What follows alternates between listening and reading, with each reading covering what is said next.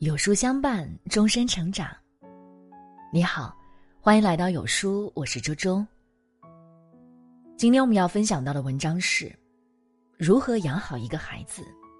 李玫瑾说：“三岁立恩，六岁立威，十二岁立价值观。”那下面我们一起来听一听吧。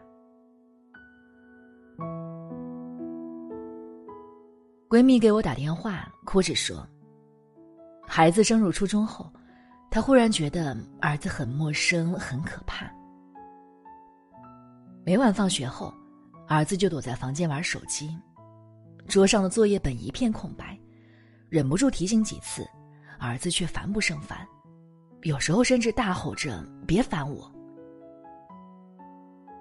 打不得，骂不得，如今连说也说不得。闺蜜哭得绝望又无助。这究竟是为什么？因为错过了心理建设的最佳时点。孩子的心理发展是有台阶的，问题呈现之时，早已失去了最好的矫正机会。李玫瑾教授说过，十二岁之前是孩子成长的关键期。把握孩子的成长特点，给予心理上的抚育，才会越管越轻松。孩子的路越走越平稳。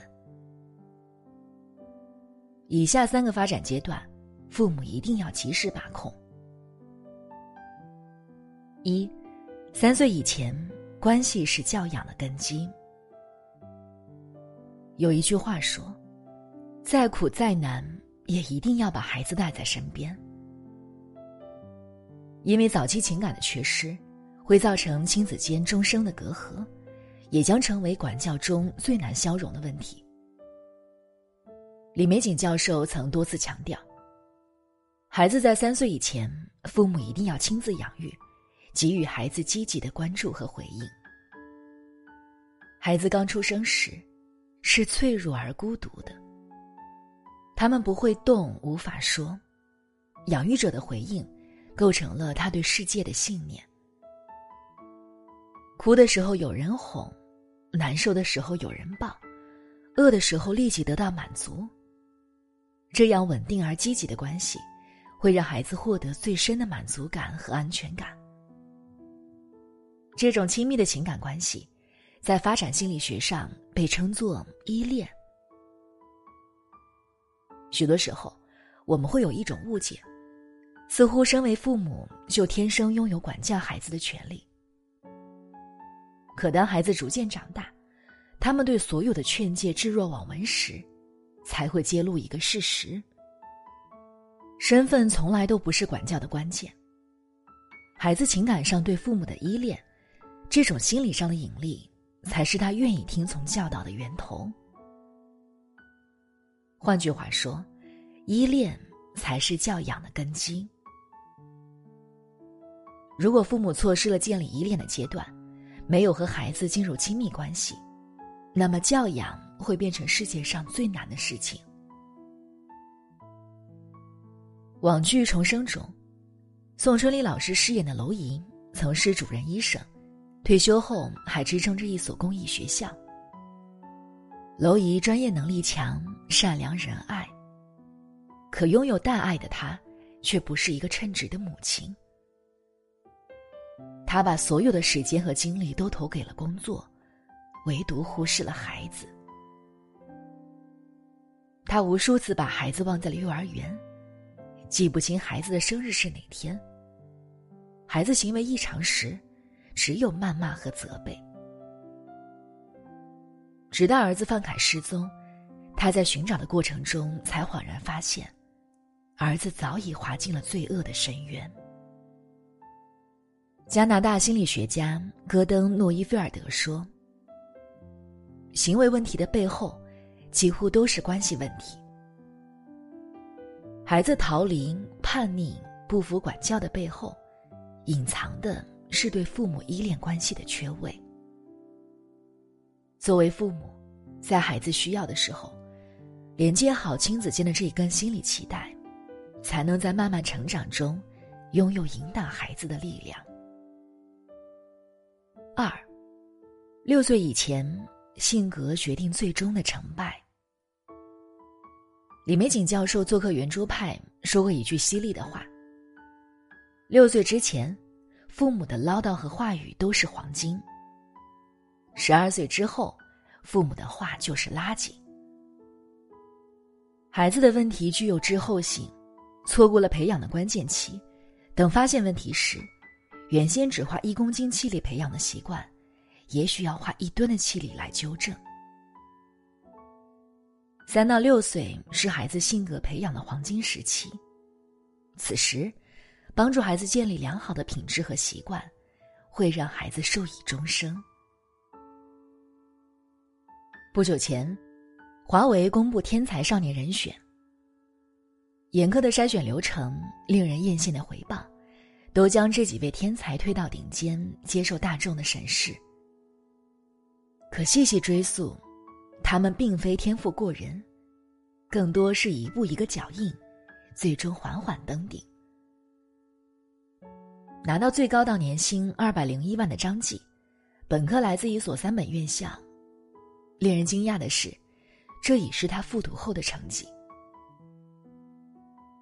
同样入选的天才少女姚婷，中考时仅考了四 A 二 B，连重点高中的门也没有叩开。他们显然不是最聪明的，也许也并非最努力，但具备的优秀品质却异常夺目。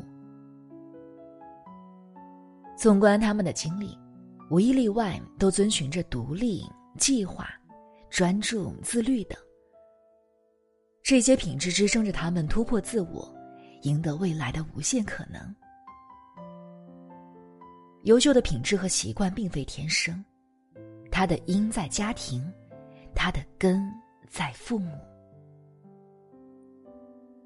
作为孩子的教养者，父母应该在养育之中有意树立孩子的行为规范，比如能够对孩子说不，教会孩子理解和遵守规则；比如引导孩子分享和承担，让孩子懂得感恩和责任；接纳孩子的受挫情绪。耐心引导，打磨孩子的抗挫力。六岁之前，孩子认了多少字，会做几道题，多背几首诗，真的无关紧要。这些微弱的优势，很快会消失殆尽。唯有品质和习惯，才会有贯穿时间的力量，经年累月的影响着孩子的行为，决定最终的成败。三，十二岁以前，价值影响孩子的定位。网上曾有一句调侃：“孩子考试的分数决定家庭的和谐程度。”作为老母亲，我深有同感。孩子的学习表现就像是悬挂的利器，时不时刺激一下，扎得人肝疼。可期望归期望，有一个事实，我们终将要面对。孩子的天性和能力各有不同，有的孩子天生具备学霸属性，而有的孩子却是风景在别处。所以，即便付出同样的努力，有时候也无法获得同样的表现。李玫瑾教授就曾建议，父母要甄别孩子的个性，帮助孩子发现自己的能力，这种价值观将形成孩子对自我的定位。可是，有许多父母却看不见孩子的闪光点，把焦虑传递给孩子，让他们在压力中无法喘息。看过一期节目，小女孩喜欢写小说，靠着这股子热爱，她从小学开始，整整写了五十六本，累计起来三十多万字。得益于写小说，女孩文科成绩不错，理科就相对弱了许多。爸爸为了鞭策女儿齐头并进，一怒之下撕毁了小说，执着的认定小说是耽误女儿数学成绩的罪魁祸首。最令人扎心的是，这位爸爸对着哽咽的女儿说：“别人能行，你也行，爸爸相信你。”